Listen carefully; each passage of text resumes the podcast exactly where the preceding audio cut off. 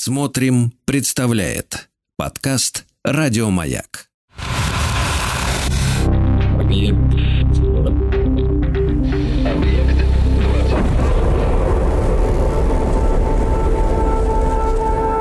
Объект 22.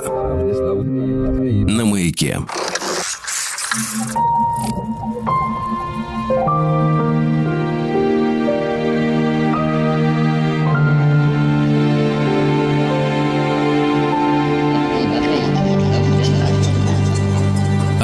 Объектив 22. Объектив 22 – это исключительно субъективный взгляд на кинематограф с опорой на исторические события. Я Евгений Стаховский. Доброго вечера, если хотите, если получается. Ну, я надеюсь, хотя бы в некоторых э, его проявлениях. Тем не менее, речь, конечно, не о вечере и не о доброте, а о кинематографе, который может быть и вечерним, и добрым, а может быть и утренним, и очень даже злым. Но в любом случае есть э, события, на которые я сегодня буду опираться, есть фильмы, принес вам очередной список – Э, сегодня я скромный, надо сказать, всего где-то 20 пунктов у меня получилось. Э, в общем, я вовремя остановился, поэтому, надеюсь, успеем все и в более-менее человеческом темпе. Что до даты, то на календаре 31 октября. И, конечно, можно было бы сегодня сразу ломануться в тему Хэллоуина, но мне кажется, это как-то очень прозаично.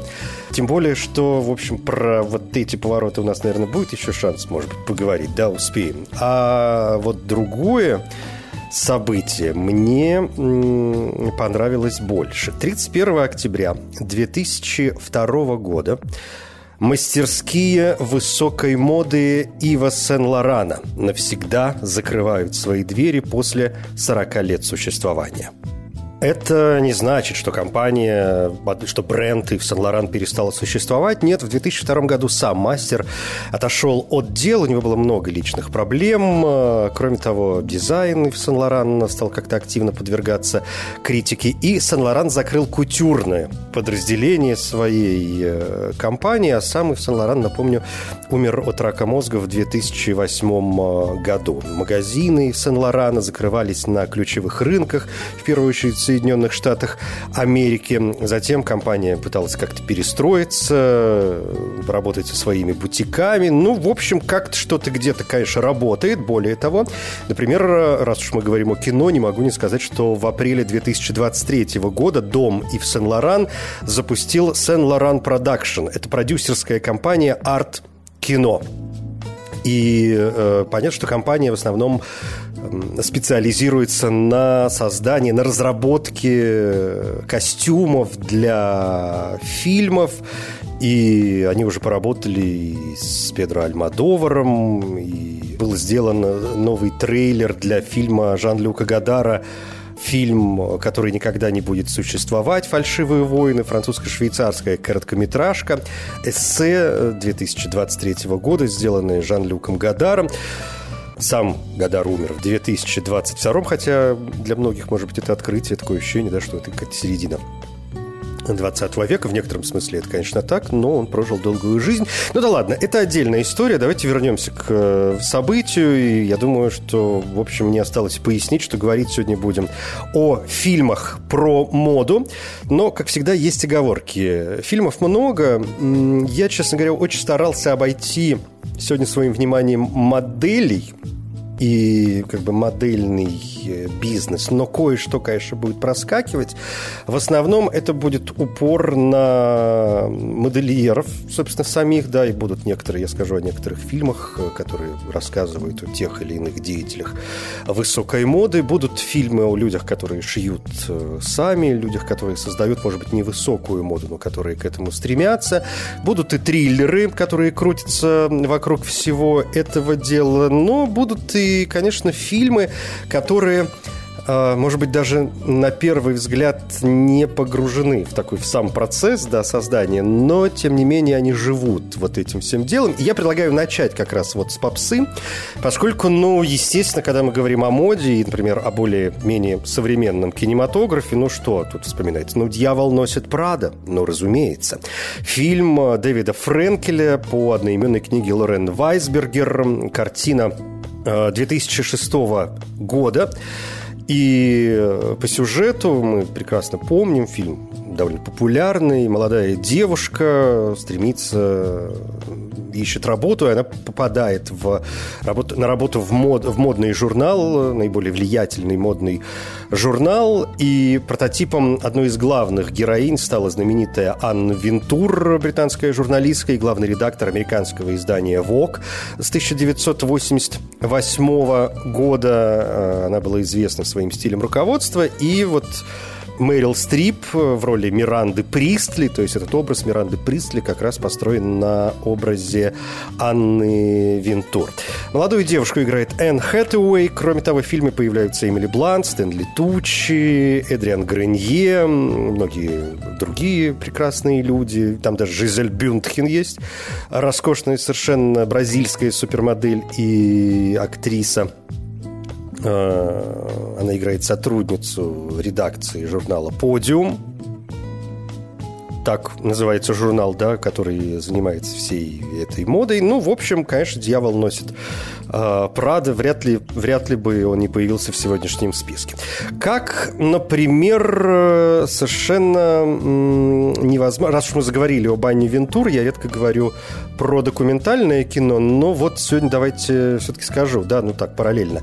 А, есть картина, которая называется «Сентябрьский номер». Это документалка 2009 года, фильм э, Арджей Катлера американского режиссера. И это фильм об Анне Винтур, картина, которая показывает закулисье мира моды. А нетрудно догадаться из названия, что главная история здесь заключается в подготовке сентябрьского номера ВОК, причем конкретного номера, номера 2007 года, и он стал самым глянцевым, самым толстым глянцевым журналом э, из ранее изданных номеров. Он включал 840 страниц. И фильм показывает э, подготовку журнала к выпуску, как выбирали рубрики, как разбирались с модой, как подбирали моделей, э, как снимали, ну, то есть делали фотографии и так далее, и так далее. Очень, надо сказать, милая работ. Я думаю, что фанаты документального кино его, конечно, знают, и фанаты моды его знают, но вот так, для того, чтобы открыть для себя э, этот мир, дополнительно совершенно необходимо посмотреть этот фильм. Анна Винтур в нем, естественно, сама появляется. Кроме того, там Жан-Поль Готье, Джон Гальяно, Оскар де Лорента, Сиена Миллер, британо-американская актриса и фотомодель. Сентябрьский номер, 2009 э, год. Но вернемся к кино художественному. Круэлла. Одна из недавних, да, относительно тоже работ. Фильм 2021 года, сделанный Крейгом Гиллеспи. И фильм, который посвящен Круэлле де Вилле, персонажу из э, книги из романа Доди Смит «101 Далматинец», из фильмов, которые, из мультиков, которые были поставлены э, на основе этой книги. Фильм «Круэлла» занимается тем, что он рассказывает историю да, создания вот этого образа Круэллы, ее движение от каких-то детских э, совершенно историй к э, тому человеку, в которого она в итоге превратилась. Эмма Стоун здесь э, в главной роли, совершенно прекрасно, мне кажется, она в роли Круэллы. Кроме того, здесь Эмма Томпсон, Эмили Бичем, Фильм был удостоен премии «Оскар» за лучший дизайн костюмов, что неудивительно, поскольку с костюмами там все в порядке. Ну и если совсем коротко, то э, Круэлла, которая в оригинале Эстелла Миллер, э, все это начинается в Англии в 1960-е годы, и вот она такая маленькая девочка, причем с сильным творческим потенциалом, но кроме того с жестокими наклонностями, которые у нее проявляются с самого раннего детства. И э, Круэллой ее стала называть ее собственная мать, и у Эстеллы такой бунтарский характер, мать забирает ее из частной школы, которую она посещает, планирует переехать в Лондон, Лондон. Э, по дороге заезжает в поместье богатой семьи, чтобы попросить у финансовой помощи, а хозяйка отказывается и выпускает своих далматинцев против э, всего этого дела э, против, против Кэтрин и против Эстеллы, но Эстелла успела спрятаться, а Кэтрин падает со скалы в море, спасаясь от разъяренных собак и погибает. Эстелла становится сиротой, приезжает в Лондон и там заводит дружбу с двумя беспризорниками и, в общем, начинает свой вот этот э, большой путь. И мы вроде как понимаем, да, почему Круэлла ненавидит далматинцев, с чего вообще взялась вся эта история. Еще один фильм, который, мне кажется, в общем, тоже довольно попсовый, ну, такой всем известный, э, не могу назвать его прям попсовым, хотя хотя уже назвал, но тем не менее. А, это фильм под названием «Призрачная нить». Фильм э, исторический, картина Пола Томаса Андерсона, что само по себе уже интригует. И это фильм 2017 года. Картина, где в главных ролях э, были Вики Крипс, Лесли Мэнвилл и, конечно, Дэниел Дейл э, Льюис. Он получил за этот фильм свой очередной Оскар, и он стал человеком, у которого больше всего Оскаров, ну, из мужчин, во всяком случае. Uh, у него три, три премии «Оскар». То есть есть люди, у которых, uh, у актер, у которых три премии «Оскар», например, у Джека Николсона три «Оскара». Но если «Полет над гнездом кукушки» и «Лучше не бывает» — это главные мужские роли, то на языке нежности картина Джеймса Брукса 1983 года. Здесь у Николсона лучшая мужская роль второго плана. А у Дэниела Дэй Льюиса все три Оскара за лучшую мужскую роль второго плана здесь нет. Все основные. Коротко говоря, «Призрачная нить» фильм, конечно, выдающийся. Он интересен еще и тем, что вроде как стал последней картиной для Дэниела Дэй Льюиса. После этого он сказал, что он уходит из профессии. И вот это, значит, его такая лебединая, если хотите, песня. Что до сюжета этой выдающейся, конечно, картины, то речь здесь идет, опять же, о Лондоне, но 50-е годы. И здесь модельер э, Рейнольдс Вудкок – которого нанимают для создания одежды для людей из высшего общества, ну, то есть для различных кинозвезд, для светских львиц и даже для членов королевской семьи. И дальше у нас, помимо всего этого дела, начинается история любви. Он встречает молодую официантку, которая становится его э, музой.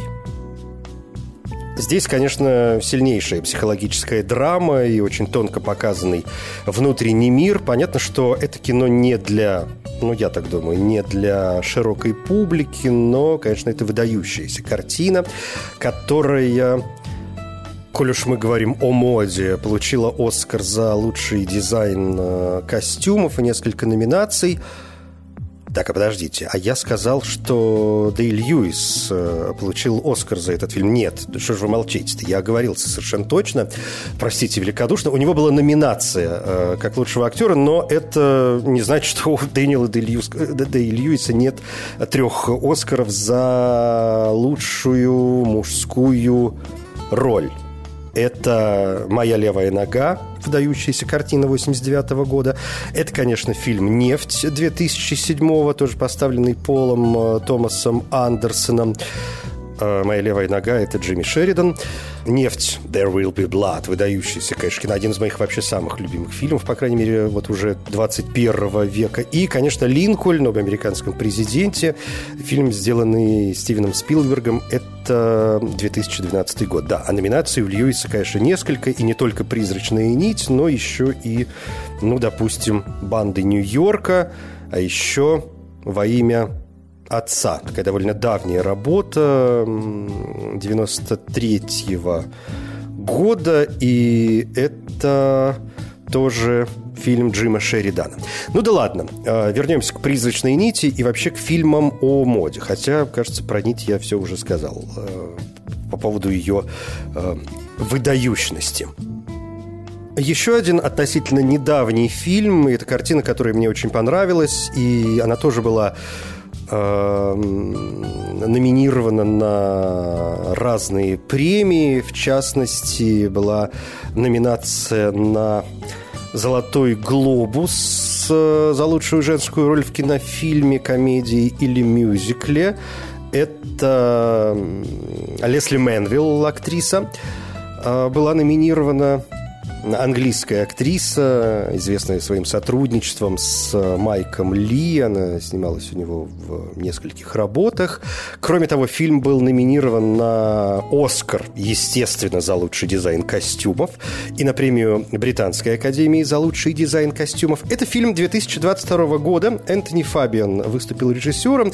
Абсолютно комедийная, но в то же время, как полагается приличной комедии, очень трогательная работа о женщине, которая, опять же, в Лондоне в 50-е годы, что-то как-то у нас все в ту степь валится, она работает уборщицей. И она вдруг видит платье Кристиан Диор, платье от кутюр, и э, она становится буквально одержимой этим платьем, она хочет получить такое же, и неожиданно она получает пенсию как вдова военного. И она, в общем, понимает, что ничего ей не остается, надо ехать в Париж для того, чтобы получить платье от э, Кристиана Диора.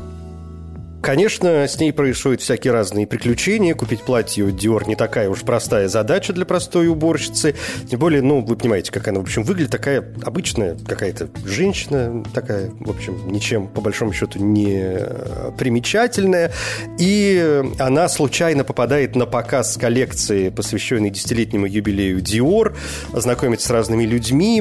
И даже когда она приходит в дом Диор для того, чтобы заказать себе платье, она встречает директора директора Диора Клодин, которая, конечно, возмущена вторжением этой женщины в эксклюзивный мир высокой моды и вообще отказывается принять ее как клиентку.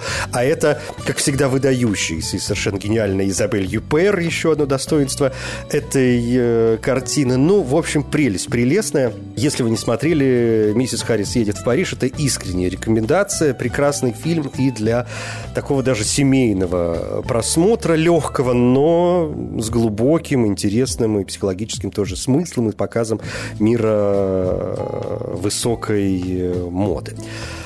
И, пожалуй, еще, наверное, один пункт я бы включил в список э, таких, знаете, популярных работ, довольно известных, то есть фильмов, касающихся мира моды, это фильм «Неоновый демон». Психологический триллер Николаса Виндин-Рёфна с Эльфанинг в главной роли. Это картина 2016 года. Ее показали э, в основном конкурсе Канского э, кинофестиваля. Э, очень красивая работа, очень интересная действительно работа о девушке, 16-летней девушке, которая мечтает стать моделью. Она живет, как водится, в небольшом городке, но в итоге приезжает в большой город, а именно в Лос-Анджелес, знакомится э, там с разными людьми, делает свою первую фотосессию, знакомится с разными другими моделями, конечно, более старшего возраста. И все бы, в общем, ничего, но понятно, что раз мы говорим о триллере, ну и вообще Николас Винденрёв, да, мы понимаем, что снимает э, этот прекрасный человек. У него, конечно, очень интересные работы.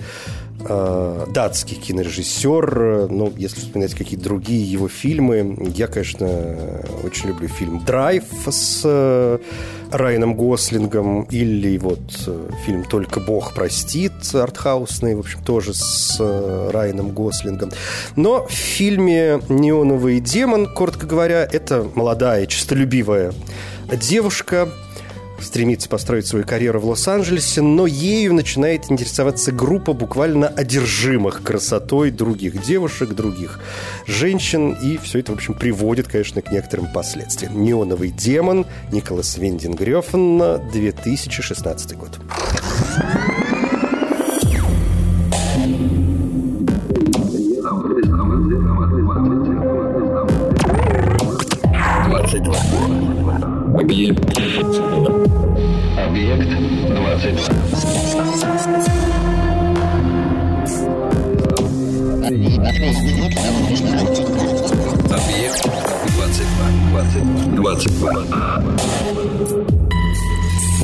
Объект 22. На маяке.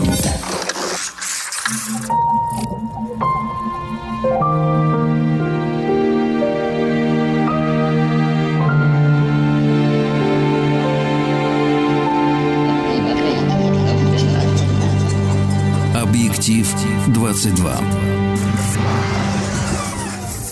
Субъективный взгляд на кинематограф с опорой на исторические события. На календаре у меня 31 октября, и сегодня вспоминаем, что 31 октября 2002 года мастерские высокой моды, надо понимать, что только эти мастерские, не знает, что вообще весь дом, но мастерские высокой моды Ива Сен-Лорана вроде как навсегда, хотя черт его знает, может, когда-нибудь откроется, закрывают свои двери после 40 лет существования, поэтому сегодня вспоминаем некоторые фильмы, так или иначе связанные с э, миром моды. Ну вот я в первой части вспомнил что-то такое более-менее известное попсовое. Давайте сейчас к другим фильмам. Предлагаю вернуться к классике. Надо поговорить и об этом. Вообще тема высокой, особенно моды в кинематографе, ну, понятно, почему появилась довольно поздно.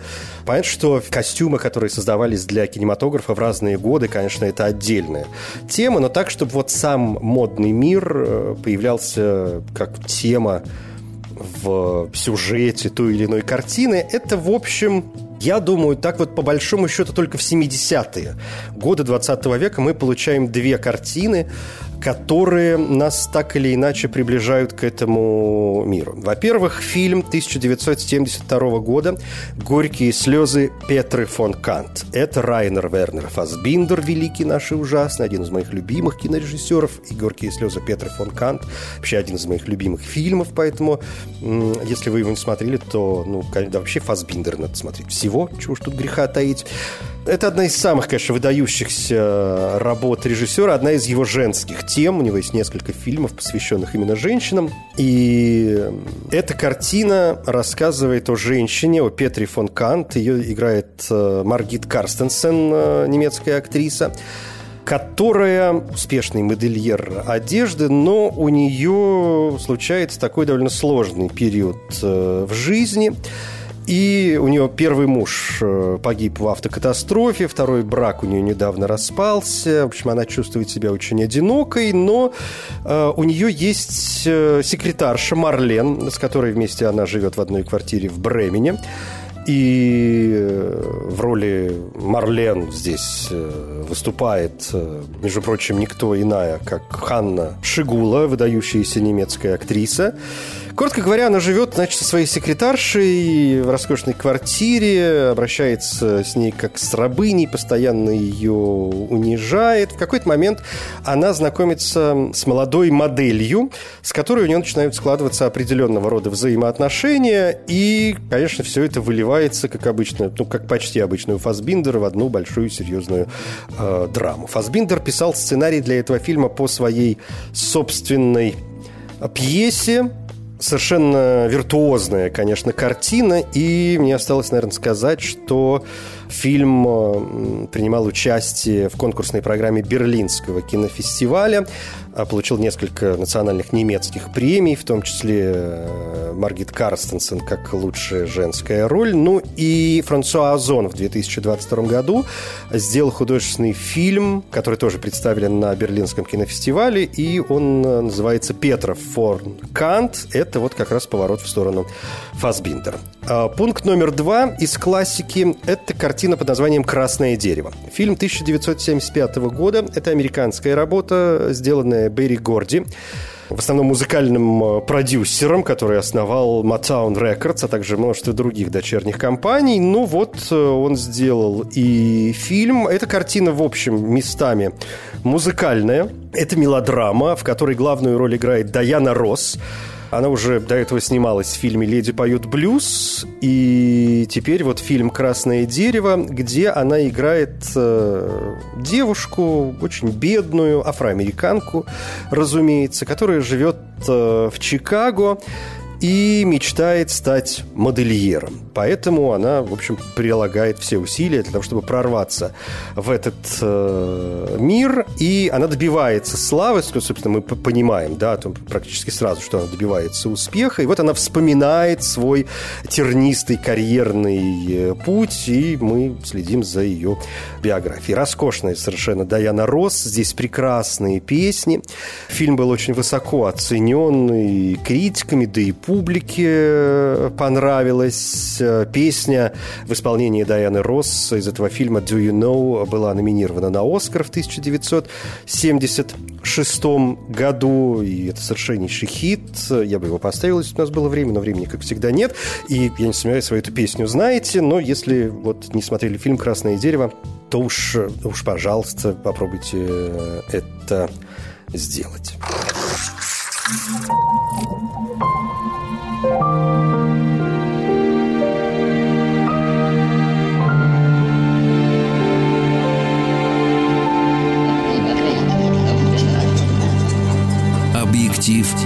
22 вполне классикой сегодня выглядит э, и картина 1994 года, фильм Роберта Олтмана, картина, которая называется, собственно, «Высокая мода». Это такая очень интригующая комедия с серьезным актерским составом, один из самых ярких, наверное, актерских составов вообще за всю историю кинематографа, причем здесь смесь и европейских, и американских звезд. Это и Марчелло Мастрояни, и Софи Лорен, и Джулия Робертс, э, Руперт Эверетт, э, Анук Эме, Ким Бейсингер, э, Лорен Бэколл здесь появляется, господи боже мой, Трейси Ульман, э, Дэнни Айело, Росси де Пальма, роскошная испанская актриса. Ну, в общем, Шер. Э, ну, в общем, совершенно роскошный ряд. И мы понимаем, да, почему высокая мода, поскольку самым важным событием в мире моды является неделя моды в Париже.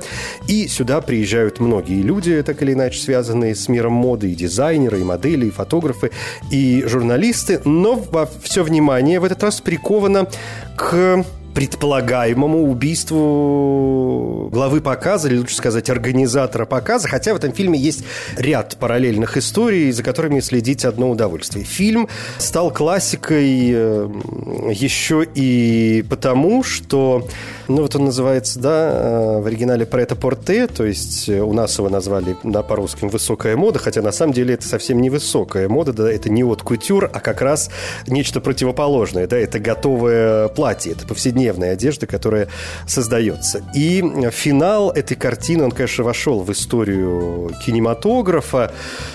Ох, ну я не знаю, раскрывать вам подробности или не раскрывать. Ну, ладно, это действительно классика, не думаю, что это повредит общему впечатлению. Короче, фильм, конечно, заканчивается сценой, в котором на подиуме появляются полностью обнаженные модели.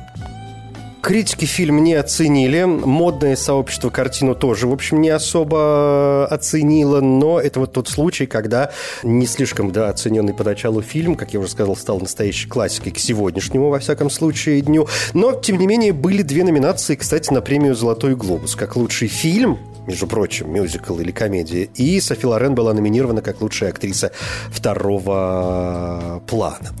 Пойдемте дальше, пожалуй. И коль уж заговорили о комедиях. Фильм под названием «Жертвы моды». По крайней мере, так он называется на русском языке. Э, это немецкая картина 2007 года. Режиссер Инго Распер.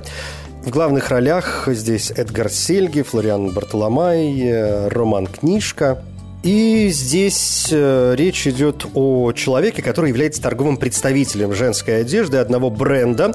На презентации э, новой коллекции он узнает, что будет представлен еще и новый бренд под новым названием, который в скором будущем заменит старый бренд. А поскольку новый бренд и новая мода – это такая дешевая и не слишком качественная одежда, то этот человек, Вольфганг его зовут, он отказывается демонстрировать ее своим покупателям.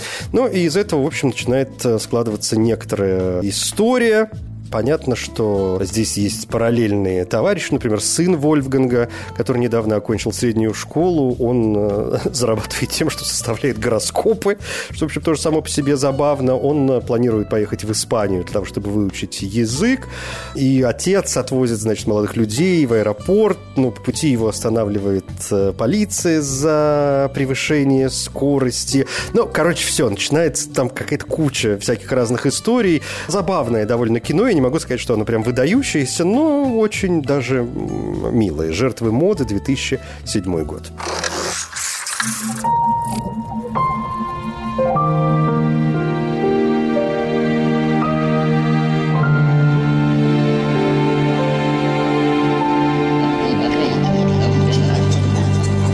Объектив 22.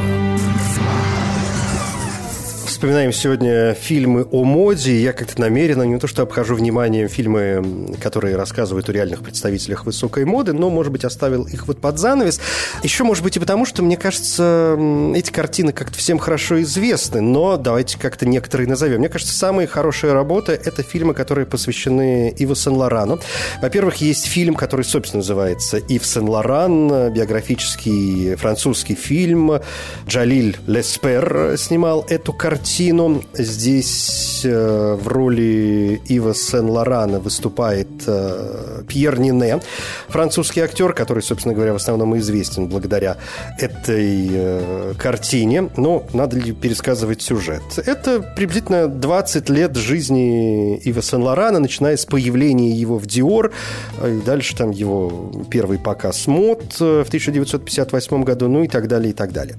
Этот фильм не нужно путать с фильмом Сен-Лоран роман «Стиль – это я». Это, что характерно, тоже картина 2014 года. Они как-то в одном году вышли. И это тоже французский фильм, и тоже биографический. Но здесь режиссером выступил Бертран Бонелло.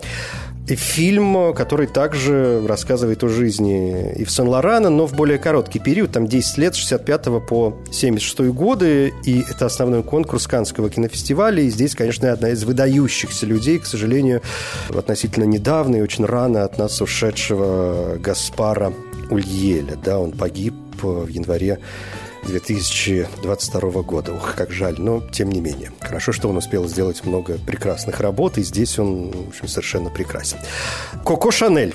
Еще один модельер, про которого сделано несколько фильмов. Во-первых, есть фильм «Коко Шанель». Это картина, сделанная Кристианом Дюге канадским кинорежиссером. И здесь Коко Шанель, по крайней мере, во взрослом возрасте играет Ширли Маклейн, да, что, опять же, привлекает к себе внимание. Номинация на премию «Золотой глобус», премию «Эмми» и премию гильдии киноактеров за лучшую работу – в кино, ну, что сюжет, биографическая, естественно, драма.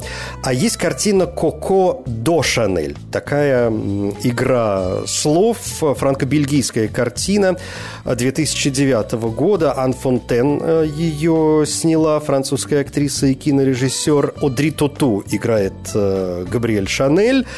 И здесь э, такая более ранняя да, история, поскольку Коко до Шанель мы э, узнаем о юных годах Габриэль Шанель, которая сначала работает там в каком-то провинциальном баре, работает швеей у актеров, певицей, получает прозвище Коко, откуда она его взяла. Ну, в общем, вот такая история ее жизни. Кроме того, конечно, не могу не вспомнить фильм, э, опять же, относительно недавний «Дом Гуччи». Кому-то он понравился, кто-то его просто раз разнес вообще в клочья. Это фильм Ридли Скотта, 2021 год. Э, фильм, который рассказывает об убийстве Маурицио Гуччи, бывшего главы модного дома, который был застрелен киллером у входа в свой офис. Это убийство произошло в 1995 году. Здесь главные роли у Леди Гаги, Аль Пачино, Адама Драйвера, Джареда Лето, Джереми Айронса. Все эти люди так или иначе, ну, в основном, почти все из этих людей так или иначе связаны с домом Гуччи, я имею в виду их э, персонажи, э, разумеется.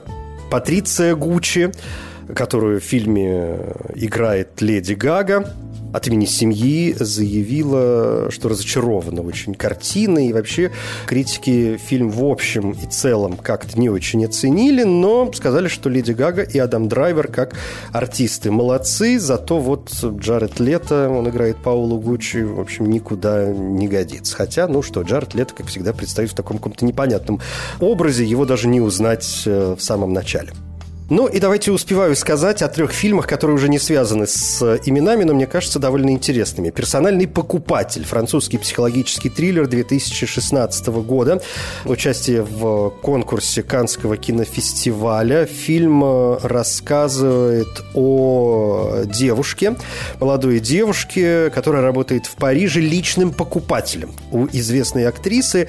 Ну, то есть говоря, да, она ходит с ней по магазинам, помогает ей в выборе одежды. Понятно, что здесь мода присутствует, но но тут появляется мистическая составляющая. Главная героиня обладает способностью общаться с духами. А, интригует, не правда ли? Персональный покупатель, 2016 год, Оливье Асаяс снимал эту картину. Фильм «Месть от кутюр» или этот фильм еще называют «Портниха». Фильм Джослин Мурхаус, 2015 год, 50-е годы, Австралия. Женщина после долгого отсутствия возвращается в родную Австралию, чтобы заботиться о своей матери, но у нее вот э, есть своеобразный внешний вид и швейная машинка, и она преображает женщин своей э, деревни. Кейт Уинслет здесь в главной роли. И э, давайте вспомним фильм, который называется «Королевский портной». Это очень интересная работа, еще и потому, что это южнокорейский исторический фильм 2014 года, в котором рассказывается история соперничества между двумя портными, которые занимаются одеждой, которую носили члены королевской семьи. И все это рождает, конечно, и трагедии, и скандалы. Очень красивая, очень интересная работа. Режиссер Ли Вон Сок. Крайняя рекомендация. Королевский портной. А, значительная часть бюджета этой картины ушла, собственно, на создание костюмов, которые в этом фильме показаны. Ну и вот здесь, на этой красивой очень ноте, наверное, я остановлюсь. Хотя мне очень хотелось бы вспомнить, конечно, сериал «Американская история приключений. Убийство Джанни Версачи». Это второй сезон сериала, совершенно роскошная работа. А если говорить об отечественных картинах, почему-то первым делом я вспомнил «Бриллиантовую руку», но это я, конечно, шучу. Все, пожалуй, это «Объект-22», Евгений Стаховский. Спасибо.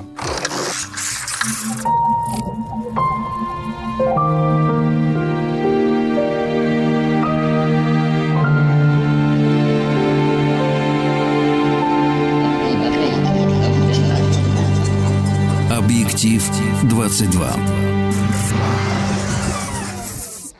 Еще больше подкастов «Маяка» насмотрим.